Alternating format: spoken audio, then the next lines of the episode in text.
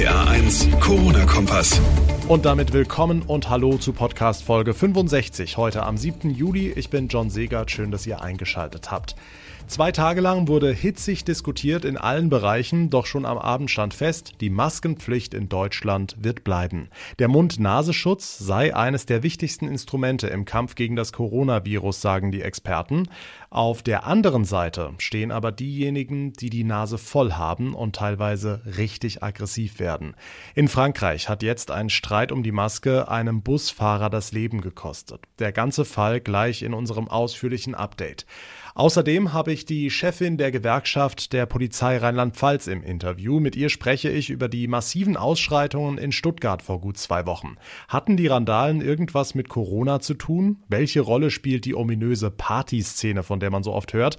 Was muss bei der Polizei jetzt passieren? Und vielleicht ist es euch ja auch schon so gegangen, während draußen die Welt vom Coronavirus bestimmt wird, sieht man im Fernsehen immer nur heile Welt. Egal ob GZSZ oder Berlin Tag und Nacht, Menschen mit Maske oder in innige Umarmungen, absolute Fehlanzeige, das Coronavirus für die Macher der Serien ein No-Go. Woran liegt das? Das klären wir ausführlich, jetzt aber erstmal das Wichtigste vom heutigen Tag. Eine kurze, hitzige Diskussion zum Wochenstart und so schnell wie sie hochgekocht war, ist sie auch wieder vom Tisch. Die Maskenpflicht in Deutschland wird vorerst weitergehen. Das haben am Abend die 16 Gesundheitsminister der Länder vereinbart. RPA1-Reporter Marius Fraune, damit wurde der Vorstoß aus Mecklenburg-Vorpommern gleich im Keim erstickt, ne?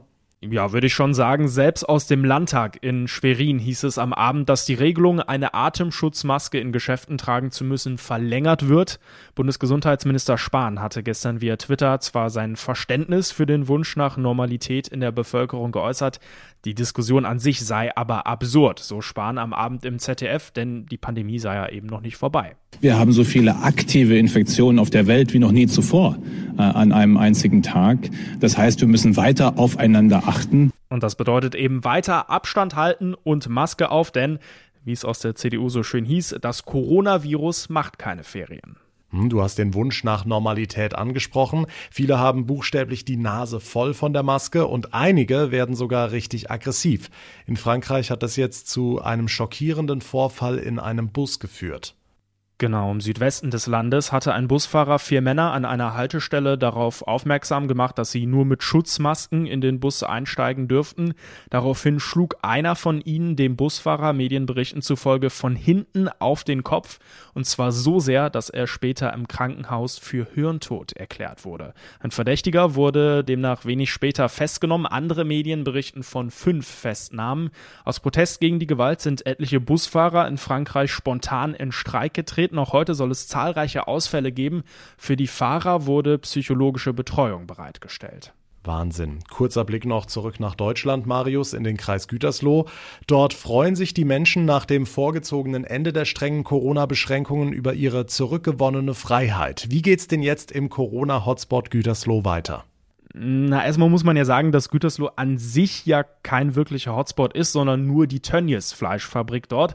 Das ist auch der Grund, warum das Oberverwaltungsgericht von NRW den Lockdown gekippt hat. Das heißt für die Menschen dort, endlich wieder mehr Freiheit, Freunde treffen, raus ins Freie, ins Fitnessstudio, ins Kino. Alles wird jetzt eben so wie im Rest NRWs auch, mit Maske und Abstand natürlich. Allerdings heißt das jetzt eben auch für die Landesregierung, dass sie im Kampf gegen die Ausbreitung des Coronavirus weniger in der Hand hat, denn durch das Urteil kann sie in ganz NRW jetzt nicht mehr solch einen Lockdown für einen kompletten Kreis anordnen. Die Infos von Marius Fraune, vielen Dank. Gut zwei Wochen ist es jetzt her, dass mehrere hundert junge Leute die Stuttgarter Innenstadt auseinandergenommen haben. Und nicht nur das, die Bilder sind bekannt. Einige griffen auch Polizeibeamte an und verletzten sie. Ein rätselhafter Gewaltexzess, dem ein rätselhafter Erklärungsversuch folgt. Wir erinnern uns an die Partyszene. Mittlerweile sitzen 15 Verdächtige in U-Haft, immerhin, aber die Frage bleibt, was um alles in der Welt läuft da schief? Sabrina Kunz ist die Chefin der Gewerkschaft der Polizei in Rheinland-Pfalz. Frau Kunz, haben Sie eine Erklärung? Also das ist von außen betrachtet immer schwierig, über einen Sachverhalt zu urteilen, bei dem man nicht selber dabei war. Also ich mag das jetzt für Rheinland-Pfalz nicht ausschließen, dass uns sowas wie in Stuttgart auch passieren kann. Äh, das ausschließlich auf die Partyszene zu schieben, die haben wir im Sommer ja immer. Wir haben zwar vielleicht nicht solche gebündelten Zusammenkünfte von, von jungen Menschen oder von Menschen insgesamt, aber dass wir in den Sommermonaten da mit Partyszene konfrontiert sind, mit Saufgelage konfrontiert sind, ist der Polizei ja kein neues Phänomen. Hat es denn möglicherweise was mit Corona zu tun? Ja, durch Corona kann man schon sagen, dass es jetzt ein akuteres Problem geworden ist, weil die äh, jungen Leute äh, nicht so richtig wissen, wo sie sich aufhalten sollen. Also Sie haben das ja mitbekommen, wahrscheinlich in Koblenz am Deutschen Eck und am Münzplatz. Ja, wär, ich sag mal, wenn jetzt die Altstadt komplett offen gestanden hätte, dann wäre mit ziemlich großer Wahrscheinlichkeit am Deutschen Eck ja gar nicht so viel los gewesen. Also Corona verschärft die Situation, aber die ist nicht durch Corona entstanden, das kann man nicht sagen. Also was muss die Polizei anders machen? Härter durchgreifen? Äh, eine gute Polizei zeichnet sich ja nicht dadurch aus, dass sie hart durchgreift, sondern eine gute bürgerorientierte Polizei zeichnet sich dadurch aus, dass sie die Menschen halt eben auch erreicht. Jetzt sprechen wir, ich sage das mal trocken, von äh, jungen männlichen Gruppen, die gar nicht zugänglich sind für Kommunikation. Wie kann man die jetzt möglicherweise beeindrucken? Äh, vielleicht kann man die beeindrucken, indem man einfach viel Polizei präsentiert. Dass in so einer Situation eben dann nicht zwei oder vier Kolleginnen und Kollegen aufschlagen, sondern dann möglicherweise auch schon mal 20 oder 26, äh, weil ich glaube, das wirkt. Hm, mehr Personal also. Aktuell haben wir 9000 Vollzeitstellen. Die Landesregierung sagt, wir stellen weiter ein. Merken Sie was davon? Ja, also die hohen Einstellungszahlen der letzten Jahre führen aktuell zu einem langsamen Anstieg der Personalsituation in den Dienststellen. Fürs nächste Jahr kriegen wir so aus dem politischen Raum das Signal, dass man die hohen Einstellungszahlen hält. Unsere Haltung als GdP Rheinland-Pfalz ist klar. Wir wollen 10.000 Vollzeitstellen in der rheinland-pfälzischen Polizei und äh, dann müssen die Parteien sich jetzt im Wahlkampf positionieren. Hm, spüren Sie denn Rückendeckung aus der Politik nach Berichten über größere Einsätze zum Beispiel? Also wir erleben das im Alltag relativ häufig, dass darauf reagiert wird im Sinne von äh, polizeiliches Verhalten geht so nicht, das gehört sich so nicht.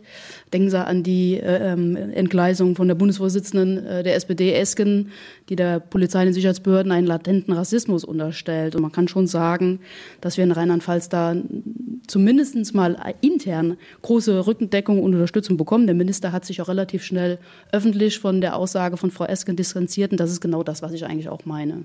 Dass man auch öffentlichkeitswirksam der Polizei den Rücken stärkt. Genauso sagt die rheinland-pfälzische GdP-Chefin Sabrina Kunz. Vielen Dank. Was lernen wir aus der Randale von Stuttgart? Erstens, die Partyszene war nicht das Problem. Zweitens, wir brauchen mehr Polizei.